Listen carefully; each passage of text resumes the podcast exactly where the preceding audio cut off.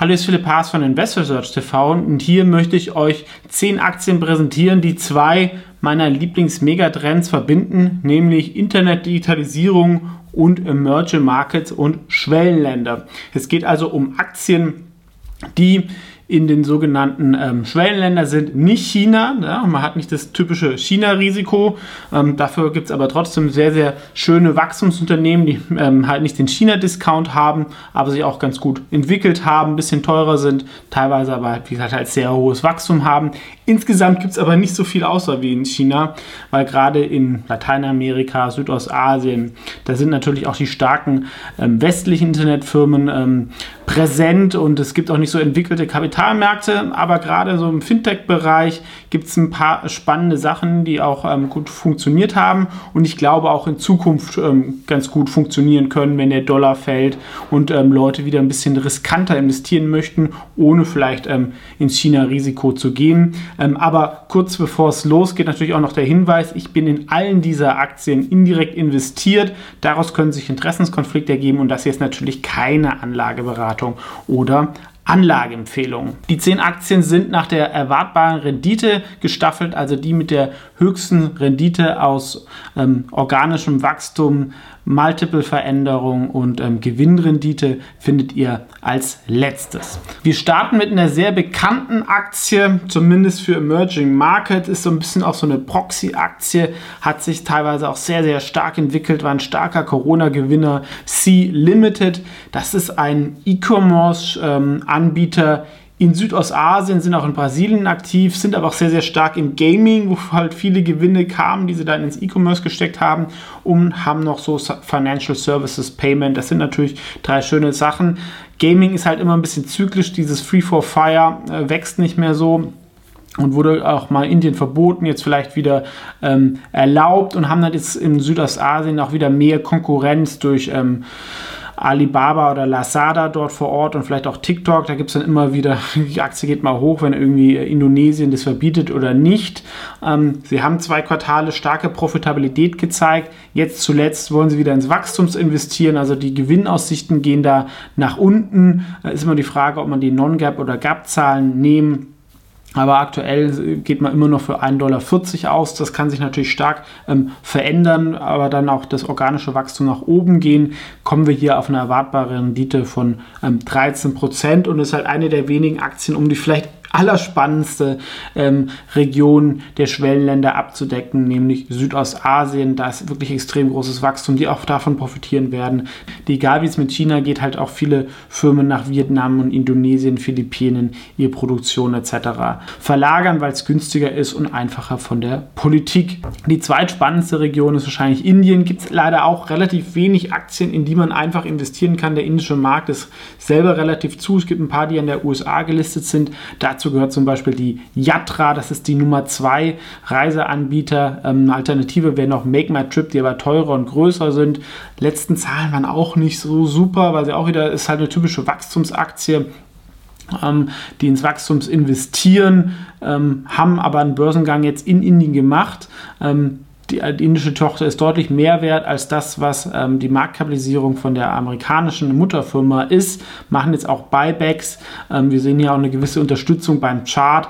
Ähm, ist, denke ich, eine solide Position für Indien, aber hat wahrscheinlich jetzt ähm, auf absehbare Zeit ein bisschen weniger Dynamik als die anderen Aktien, die jetzt hier gleich noch kommen. Auch eine ähm, spannende, aber ein bisschen speziellere Aktie, da greift auch das faire KGV nicht so perfekt, da hat man die Sum of the Parts Analyse gemacht, ist die WFAB, ist eine schwedische Firma, die aber noch einen dritten Megatrend dazu macht, nämlich Fintech. Die investiert in Startups, in Emerging Markets im Fintech-Bereich. Ähm, größtes Gebiet ist ähm, Brasilien, aber sie haben auch was in Indien. Ähm, unsere Themen kennen sich da wirklich sehr gut aus in diesem ähm, Segment. Allerdings ist das natürlich dreifach ähm, volatil. Internet ist volatil, Emerging Market ist volatil und Fintech ist mit den Zinsen volatil. Ähm, sie wollen jetzt von Creditas, ihrer größten Tochter in Brasilien, einen Börsengang zeitnah machen, wenn sie die Profitabilität zeigen zeigen, dann äh, wird vielleicht auch klar, dass der NAV, den sie ausweisen, durchaus valide ist, denn ich glaube, der Discount zum NAV, das ist ja das Wichtige bei einer Beteiligungsfirma, war noch nie so hoch. Der ist über 50 Prozent. Normal war es so 10, 15 Prozent vielleicht, war auch mal drüber. Ja. Ähm, Allein davon hätte die Aktie Verdopplungspotenzial, vor allem wenn das Thema ein bisschen mehr kommt. Und haben auch noch ein paar andere spannende Sachen in Mexiko etc. Aber es ist halt eine börsengelistete Venture Capital Firma, die sehr volatil ist. Ähm, von der Seite ist das halt eher so eine nebenwerte Beimischung. Ähm, auch eine absolute Qualitätsfirma, ich glaube auch Berkshire Hathaway ist ja darin investiert, ist eine Bank, aber eigentlich halt auch ein Fintech und ähm, die stärkste oder größte Mobile Bank der Welt. Es wäre die Nubank oder die Aktie heißt Nu Holdings, haben extrem günstige Kundengewinnungskosten, sind extrem stark in Brasilien, auch bei vermögenden Leuten. Jetzt wachsen sie auch stark in Mexiko, was auch ein spannendes Land ist, ähm, was von der Nähe von der USA präsentiert.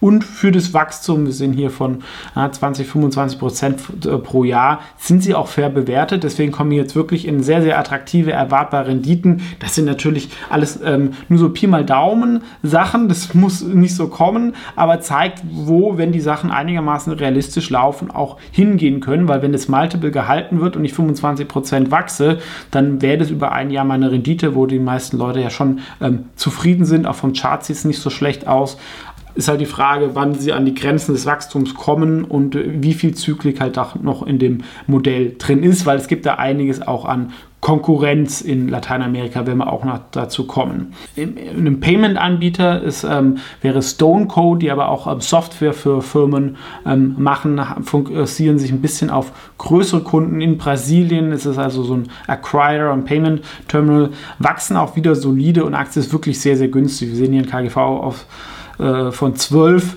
Äh, das hat man bei 40, 50 gewesen. Und jetzt, wenn die Zinsen fallen, haben sie da auch wieder ein bisschen mehr Rückenwind in Brasilien. Da sind sie schon am Fallen. Kommen wir hier eine erwartbare Rendite von 35%. Aktie ist auch schon schön angesprungen nach den letzten Zahlen und auch nach dem Capital Markets Day. Allerdings, wir sehen, wo die Aktie herkommt. Da ist schon noch sehr, sehr viel Luft nach oben und hat definitiv auch High-Potenzial, wenn sowas dann mal wieder läuft, wo dann viele Hedgefonds und ähm, andere Investoren reingehen. Eine Alternative zu Nubank wäre Inter und Co. Ein bisschen kleiner, ein bisschen unbekannter, aber attraktiver bewertet und wächst auch nicht schlechter. Ähm, fokussieren sich auch auf die USA, indem sie da zum Beispiel Brasilianer halt targeten, die in den USA sind ähm, wachsen auch sehr, sehr stark zusammen. Auch mit der Packbank kommen wir auch noch so. Das sind so die Angreifer, weil die Banken in Brasilien waren sehr, sehr teuer und schwerfällig. Ähm, hier haben wir aufs nächste Jahr nun KGV von 15, Aktie ist in Nähe vom Alltime high und eine erwartbare Rendite von fast 40 Prozent, was äh, die Local auch schafft die wirklich auch als ein Proxy für Emerging Markets gesehen werden ähm, können. um die Aktie, um einfach zusammenzufassen, könnte man sagen, Adyen meets Emerging Markets, also es ist ein Payment-Entwickler Entwickler mit einer komplett eigenen ähm, API und einer technischen Plattform, wie zum Beispiel irgendwie Spotify in, ähm, weiß ich nicht, in Kamerun, Nigeria oder in solchen kleinen Ländern ähm, seine Leistung anbieten möchte. Die Leute dort haben oft keine Kreditkarten oder zumindest keine Kreditkarten, äh, die, mit denen irgendwie äh, Visa oder Mastercard, die mit denen Spotify arbeiten. Und das macht natürlich die Conversion niedriger.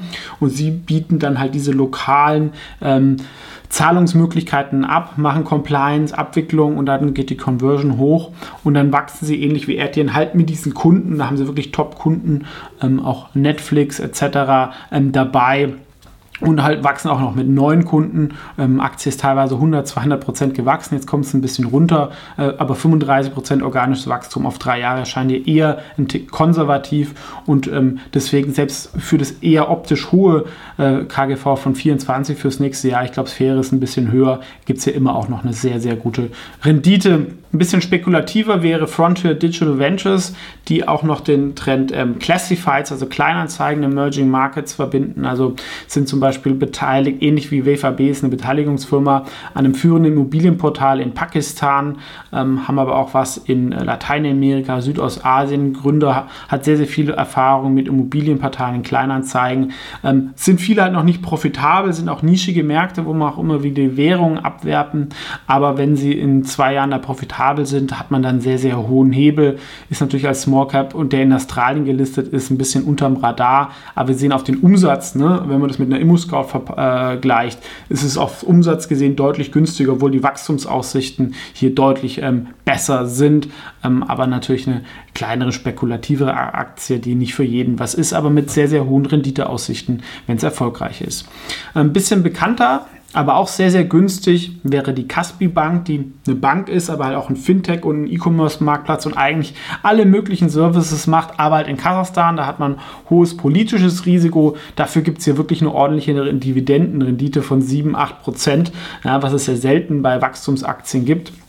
Und hier ist das Wachstum nicht ganz so hoch, aber wir sehen auch einen, einen schönen Chart ähm, und ähm, aufgrund der niedrigen Bewertung ähm, auch eine hohe erwartbare Rendite von fast 50 Prozent. Und das schafft ähm, die Paxiguro ähm, die extrem unter die Räder gekommen ist. Hier ist das Wachstum auch zurückgegangen, muss man sagen, hat sich jetzt aber auch stabilisiert. Ähm, die hatten ein bisschen Druck bei den Take Rates, ja, also ist auch ein Payment-Abwickler, der sich aber auch eher auf kleinere Kunden ähm, fokussiert, den aber auch immer mehr irgendwelche Services anbietet, irgendwie ähm, Gehaltszahlungen, Abwicklungen von der Software und solche Sachen. Das ist ein Riesenmarkt, dass man halt nicht nur Payment für diese kleinen Firmen macht, sondern denen halt auch weitere Softwarelösungen abnimmt. Ja, das ist ja oft immer noch mit ähm, Excel oder mit Papier. Und ähm, da, wenn man den Kunden da mal hat, äh, die wechseln, äh, vor allem wenn er die als Cross-Selling-Sachen nutzt, wechseln die auch nicht so schnell. Und sie haben auch jetzt noch eine eigene Bank. Also die Firma wird in Packbank auch umbenannt und die Kunden sind halt eher so Kleinunternehmer, was ein sehr interessanter ähm, Markt ähm, ist, weil der von den großen Banken oft nicht so angegangen wird und von den Consumer wie eine Nubank auch nicht ganz so. Ähm, Aktie hat auch nach GAP-Zahlen ist ein einstelliges KGV auch aufs ähm, aktuelle Jahr.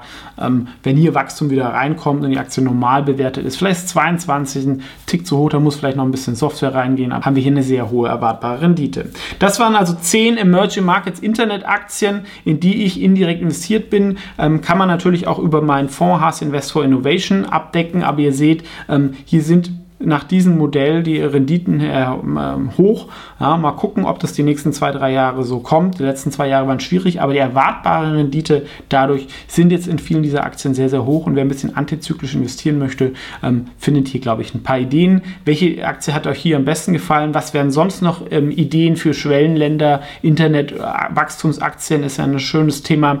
Gerne kommentieren. Ansonsten vielen Dank fürs Zuschauen. Bis zum nächsten Mal und natürlich gerne im Kanal beitreten und das Video liken, wenn es dir gefallen hat.